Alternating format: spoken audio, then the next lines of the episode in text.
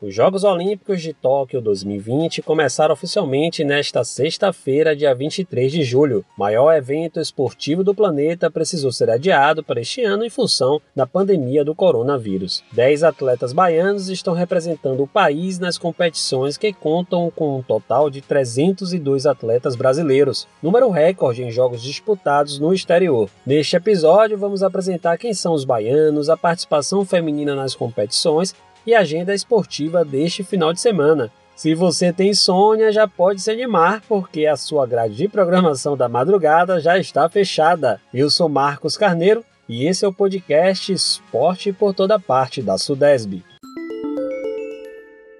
Com cinco novas modalidades, em um total de mais de 11 mil atletas disputando os 339 eventos programados, os Jogos de Tóquio entram para a história, mesmo diante de uma pandemia que retirou atletas por causa de lesões, muitas vezes causadas por um calendário que precisou passar por mudanças, com a adição do skate, da escalada esportiva, do karatê e do surf, todos estreantes nos jogos, além do beisebol e do softball, modalidades que também já fizeram parte do evento, o calendário olímpico chega pela primeira vez à marca de 46 modalidades esportivas. Destas, o Brasil terá participação em 35 modalidades. Vale lembrar que na Olimpíada do Rio 2016 houve um recorde de 465 participantes. Na ocasião, o Brasil competia em casa muitas das vagas foram conquistadas de forma automática, concedidas ao país anfitrião, no caso Brasil. Por isso esse número recorde de competidores.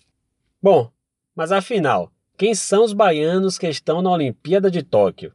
O boxe, mais uma vez, terá três baianos e esperança de medalhas. Bia Ferreira, campeã mundial, Ebert Conceição, ouro no Pan-Americano, e Keno Marley, prata também no Pan-Americano disputados em Lima, no Peru. No futebol, três baianos, Rafaele e a participação dos veteranos e consagrados Dani Alves e a nossa Formiga. Na natação, Breno Correia e Ana Marcela Cunha na maratona aquática. E claro, a nossa canoagem com Isaquias Queiroz e a estreia de Jack Goodman. Bom, e para trazer mais informações do Brasil, quem participa deste episódio é minha colega Fernanda Tavares. Chegue mais, Fernanda, me fala aí, as seleções femininas e masculinas de futebol começaram bem demais os jogos, hein? Conta pra gente como foram as estreias. Seja bem-vinda.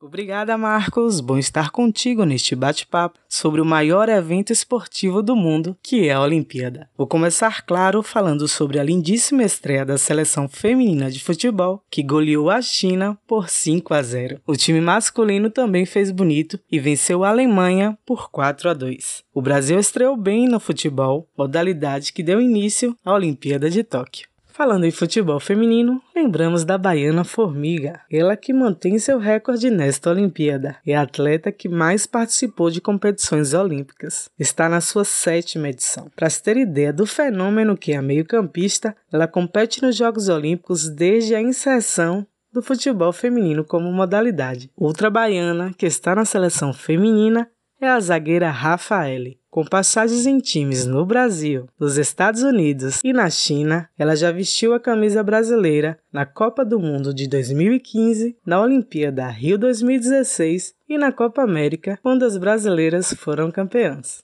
Em Tóquio, a participação feminina é a maior da história, chegando aí a quase 49%, ou seja, pouco menos da metade do número total de atletas. Mas nem sempre foi assim, não é isso, Fernanda? É bom lembrar que houve um tempo em que as mulheres eram proibidas de participar de competições esportivas. A primeira edição dos Jogos Olímpicos da Modernidade aconteceu em Atenas em 1896 e não contou com nenhuma mulher competindo. Somente na edição de Paris, em 1900, houve a estreia de mulheres na edição dos Jogos. E somente em Londres, 116 anos depois da primeira edição, foi dado o direito das mulheres competirem em todas as modalidades esportivas. Londres também foi palco da vitória de Adriana Araújo, que conseguiu a primeira medalha do boxe feminino, uma medalha de bronze inédita até então. Uma outra baiana será destaque nos Jogos de Tóquio. Bia Ferreira, campeã mundial e pan-americana, ela é favorita para trazer o ouro para o Brasil e para a Bahia. Outra atleta baiana que chega bem em Tóquio é Ana Marcela. tetracampeão mundial de maratona aquática, vai representar bem o Brasil no seu esporte. Afinal, não é à toa que foi eleita seis vezes a melhor atleta do mundo na sua modalidade.